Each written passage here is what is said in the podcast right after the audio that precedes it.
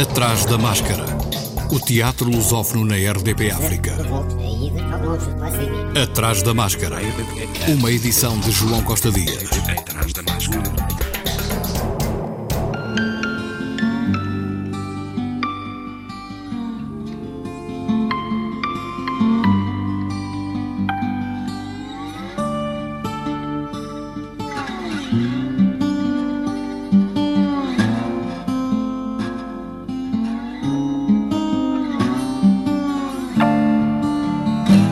Pedro Lima vai ser recordado no próximo domingo na Sala Bernardo Sassetti do Teatro Municipal de São Luís, em Lisboa. Jorge Silva Melo, encenador e diretor artístico dos Artistas Unidos, fala da homenagem que a classe artística faz a este ator recentemente desaparecido. Pois no domingo 6, na Sala Bernardo Sassetti do Teatro Municipal de São Luís, vamos falar do Pedro Lima Pedro Lima, um ator, um ator que eu apreciei muito, que fez muito teatro, que fez muita televisão, que morreu há pouco tempo e que nós não soubemos amparar. Sim, o Paulo Dentinho, o Nuno Artur Silva, o Manuel Cavaco, o Luís Filipe Borges, a Sofia Monteiro Grilo, o Rodrigo Francisco e a Eunice Munhoz.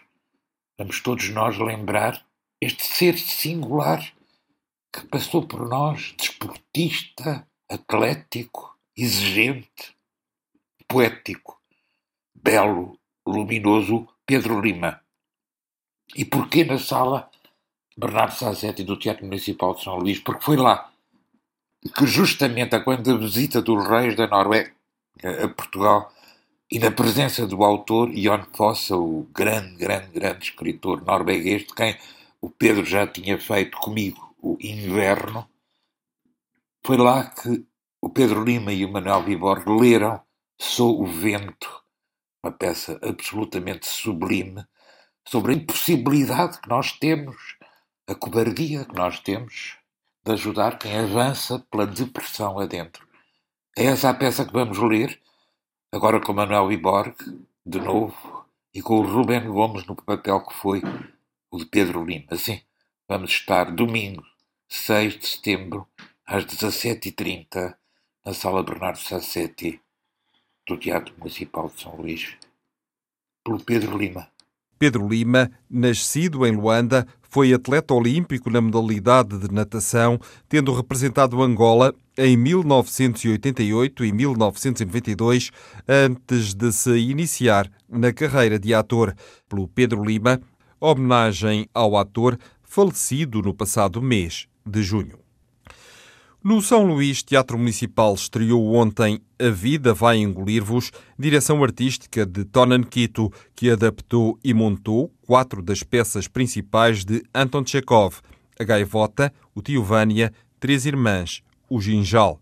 Uma obra em que se descreve a vida de certas camadas da pequena burguesia daquele tempo, gentes desorientadas e deprimidas, acossadas pelo ruir de uma sociedade em decadência. As peças são apresentadas como uma só, primeiro divididas em dois episódios, mostradas em dias e lugares diferentes, em Lisboa, entre o Teatro São Luís e o Teatro Nacional Dona Maria II, depois de uma só vez nos dois teatros do início da noite até ao início do dia. Parte 1, no Teatro São Luís, na Sala Luís Miguel Sintra, amanhã e a 8 e 10 de setembro terça e quinta, das 19 às 24 horas. Parte 2, no Teatro Nacional Dona Maria II, hoje e dias 4 e 9. Quarta e sexta, das 19 às 24 horas. Maratona, partes 1 e 2, dias 5 e 12 de setembro. Sábado, das 19 às 6 horas da manhã do dia seguinte. Parte 1, no Teatro Teatro São Luís, das 19 às 24 horas. Parte 2, no Teatro Nacional Dona Maria II, da 1 às 6 da manhã. A maratona inclui ceia distribuída pelo São Luís, no final da parte 1, e pequeno almoço pelo Teatro Nacional Dona Maria II, no final da parte 2. Na sala estúdio do Teatro Nacional Dona Maria II, projeto vencedor da segunda edição Bolsa Amélia Rei Colasso, Aurora Negra, de amanhã até dia 13, quarta e sábado às 19h30, quinta e sexta às 21h30 e domingo às 16h30. Criação e direção artística de Cleo Tavares, Isabel Zoá e Nádia Iracema, que também interpretam. Em Aurora Negra, o canto começa na voz de uma mulher que fala, fala crioulo, fala choque, fala português. Em cena, três mulheres na condição de estrangeiras, onde são faladas essas línguas. Sessão com interpretação em língua gestual portuguesa no próximo domingo. Atrás da máscara. Depois de ter andado em digressão, regressou a casa ao Teatro da Politécnica, a sede dos Artistas Unidos, uma solidão demasiado ruidosa a partir de Boumil Rabal, com António Simão, que também encenou cenografia e figurinos de Rita Lopes Alves, luz de Pedro Domingos, até 19 de setembro. A partir de hoje, a Escola de Mulheres retoma a programação com dois espetáculos em acolhimento, três sessões do ciclo de leituras encenadas, da voz humana, e ainda os ensaios da próxima produção da Escola de Mulheres, O Punho, a partir da obra homónima de Bernardo Santareno, numa versão cênica de Fernanda Lapa, com estreia agendada para novembro. A partir de hoje, no espaço Escola de Mulheres, no Clube Estefânia, além dos mares do fim do mundo, a odisseia de um jovem escritor, pelo seu arquivo familiar, à procura de um avô que nunca conheceu. Através das palavras de Bernardo Santareno e das fotografias, cartas, memórias avulsas e histórias do seu avô, este procura reconstruir aquilo que pode ter sido uma viagem da frota bacalhoeira pelos mares do norte, criação de Afonso Molinar, inspirado em Bernardo Santareno e Augusto Bofa Molinar, com Afonso Molinar e Mário Coelho, cenografia de Rita Capelo, de quarta a domingo às 21h30, dia do espectador, sexta-feira, até 12 de setembro. O Desconfinfa continua, mas só mais esta semana foi uma edição especial em tempos de desconfinamento do FINFA, Festival Internacional de Marionetas e Formas Animadas de Lisboa. Ruth Ribeiro e Luís Vieira avançam a programação prevista para esta última semana. De hoje até sábado no Teatro do Bairro, Ressaques, uma das produções que encerra a trilogia sobre um casal à beira do ataque de nervos. Agnes Limbos, a grande mestra do teatro de objetos, vai estar com um grande trompetista, Gregory Uben, e vão fechar este desconfifa. Fecham este desconfifa com um espetáculo cheio de humor, uh, muito, com uma crítica muito mordaz também a tudo o que se passa, mas a Agnes Limbos é também chamada a papisa do teatro de objetos. É uma das grandes criadoras desta área, faz parte do grupo de pessoas que revolucionaram uh, o teatro de objetos e começaram a fazer coisas nos anos 60, 70 e mantém uma energia absolutamente fantástica. É um prazer voltar a recebê-la no Desconfinfa. E neste espetáculo podemos dizer-vos que começa com um casal que está à beira do ataque de nervos. Primeiro eles tinham tudo, uh, bebiam o seu whisky às 8 horas, um belo jardim francês, uma bela casa de luxo. Um mas, belo carro. Um belo carro também pago a crédito, mas os bancos acabaram por ficar com tudo e eles vêm-se à deriva no mar. Pedem ou fazem um gospel e pedem a Jesus que os ajude e vão acabar por por ir parar a uma ilha. Uma ilha onde os seus habitantes ainda não estão a explorar os recursos naturais. Mas este casal Aham. vai resolver o caso e acaba por começar tudo de novo. A manipulação, o ritmo, a, a forma como os assuntos são abordados é para mim também um dos grandes destaques do Desconfinfa. Portanto, desconfinfem connosco e com Ressax. Até sábado, em Lisboa, foi o regresso das marionetas e formas animadas no Teatro do Bairro, Teatro da Borda e Castelo de São Jorge. Atrás da máscara. O TAS, Teatro Animação de Setúbal, que celebra este ano 45 anos de atividade, estreia sábado, às 21h30, Valentim Valentim. Textos de Carlos Valentim, com encenação de Duarte Vitor, que também interpreta com Célia David, Miguel Assis e Susana Dagaf, no Fórum Municipal Luísa Todi, em Setúbal. Repete no domingo, às 17 horas.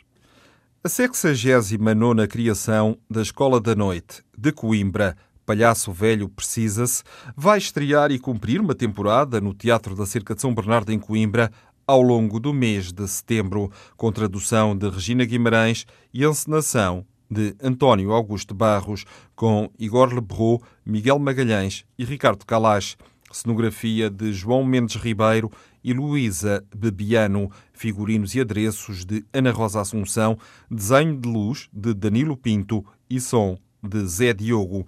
Palhaço Velho Precisa-se lida não só com a profunda ansiedade de um indivíduo que está desempregado, mas também com o medo de que esteja demasiado velho para o mercado de trabalho. A Companhia de Teatro de Braga também regressa à atividade.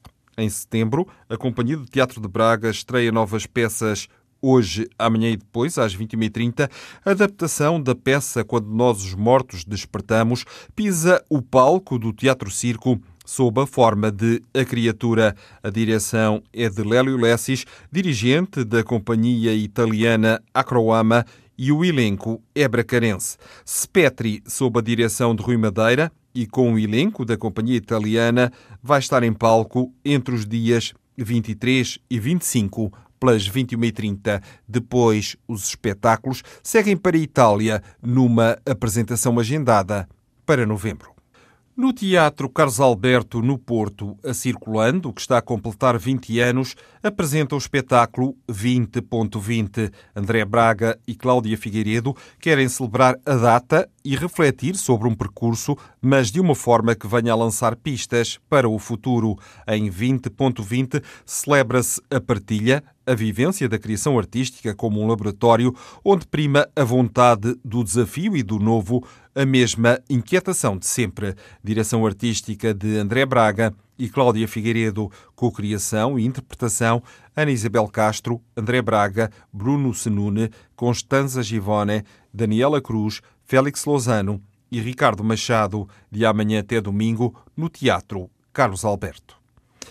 O Teatrão, em Coimbra, abre as inscrições para o projeto Classes de Teatro 2020-2021. É um projeto para crianças, jovens e adultos que explora a linguagem expressiva do teatro e que valoriza a liberdade de pensamento, o espírito crítico, a sociabilidade e a autonomia dos alunos. No processo desenvolvido durante o ano letivo, as atividades valorizam o jogo, os desafios e a brincadeira na sua relação fundamental com o imaginário, abrindo possibilidades de novos modos de entendimento do mundo e das suas relações. As inscrições estão abertas até 25 de setembro. No Porto, no Teatro do Bolhão, curso de formação teatral com os formadores Cristiana Castro e Pedro Fiuza, formadores convidados Alexandra Calado, Paulo Mota e Catarina Gomes, segundas e quartas, das 20 às 22 horas, de 12 de outubro a 30 de junho, 2 horas e meia cada sessão, 5 horas no total por semana. Data limite de inscrição 7 de outubro. Pré-inscrição obrigatória a partir de 24 de agosto para o e-mail sereeducativo.ace.ifntb.com. O curso compreenderá uma primeira fase de 12 de outubro a 16 de dezembro, de iniciação ao contacto com as diferentes áreas da interpretação o corpo, a voz, a consciência do espaço, o jogo teatral, a contracena, a construção da personagem, a relação do ator com o outro. De 4 de janeiro a 24 de março, incidirá num trabalho mais de laboratório e mais orientado para a criação, seja a partir de ideias, de improvisações ou de textos, seja individualmente ou em grupo. De 7 de abril a 30 de junho, terá como objetivo a construção de um exercício final. Está a decorrer em Portugal uma recolha de assinaturas para a petição Espectadores Solidários com as Artes do Palco. Nesta petição, os promotores e assinantes comprometem-se a envolver-se ativamente em defesa da cultura que nunca pode dispensar o contributo das artes vivas, mesmo em tempos de crise económica. Uma petição em defesa da cultura em Portugal aberta a quem quiser subscrever espectadores solidários com as artes do palco. O Atrás da Máscara está de regresso na próxima quarta. Como é hábito, este programa e todos os anteriores estão na página do Atrás da Máscara no Facebook. Vá até lá e interaja, proteja-se e assim protege também os outros. Boa semana e, se puder, vá ao teatro. Atrás da máscara.